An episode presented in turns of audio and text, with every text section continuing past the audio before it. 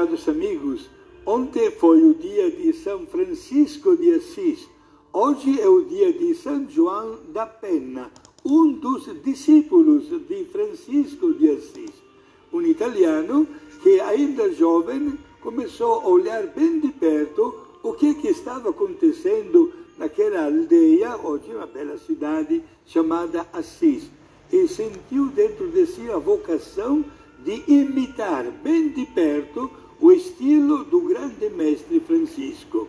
Este homem, João, ele entrou, tornou-se religioso, tornou-se também sacerdote e Francisco de Assis notou que este jovem sacerdote era qualificado também para a, o ministério da pregação.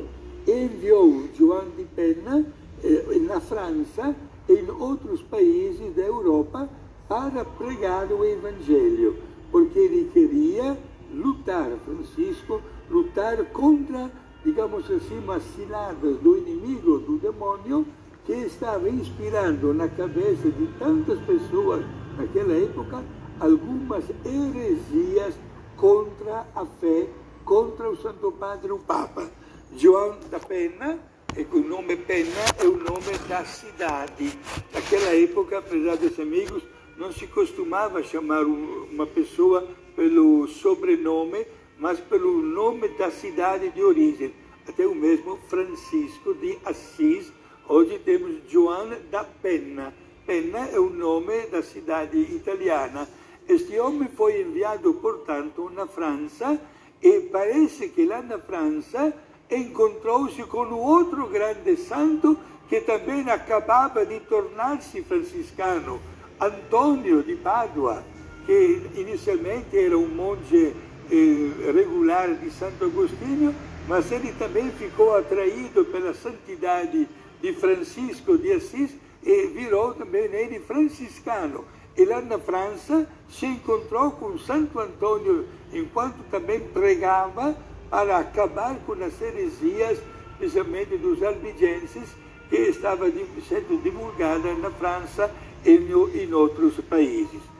Olha, São João da Pena foi aluno de São Francisco de Assis, conseguiu mesmo grandes vitórias, grandes sucessos na pregação para manter vivo o nome de Deus e, sobretudo, todos os artigos da nossa fé.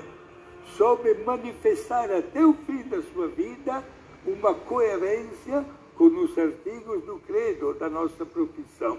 Hoje é venerado na igreja inteira, especialmente na França, onde dedicou toda a sua vida, ele viveu 70 anos, dedicando-se única e exclusivamente ao ministério da pregação.